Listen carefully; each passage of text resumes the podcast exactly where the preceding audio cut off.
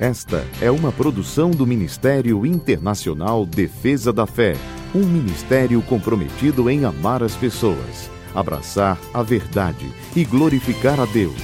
Para mais informações, acesse defesadafé.org. Oi, eu sou Camila Licurgo e venho aqui para apresentar o nosso devocional de hoje. A palavra de Deus nos diz em Salmo 120, verso 2: Senhor, livra-me dos lábios mentirosos e da língua traiçoeira.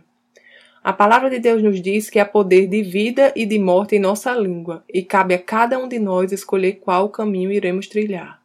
Amados, como filhos de Deus, nós representamos o reino dos céus aqui na terra, e como ele é santo, nós também devemos ser. Nós somos filhos da luz e da verdade.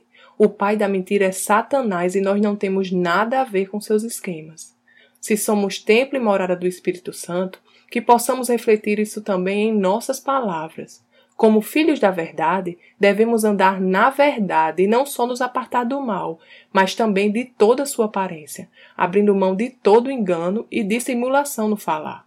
Escolhamos sempre o caminho da vida também em nosso falar, pois nós não fomos chamados para pregoar a morte, nem representamos a Satanás, mas devemos sempre usar a nossa boca como instrumento poderoso do amor e do poder de Deus, permitindo que ela se torne sempre uma fonte de bênçãos, conforto e paz a testemunhar e a propagar o reino do nosso Pai aqui na terra.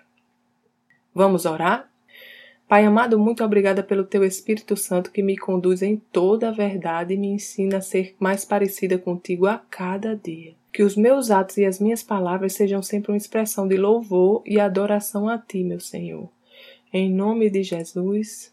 Amém. Tenha um dia abençoado e até amanhã.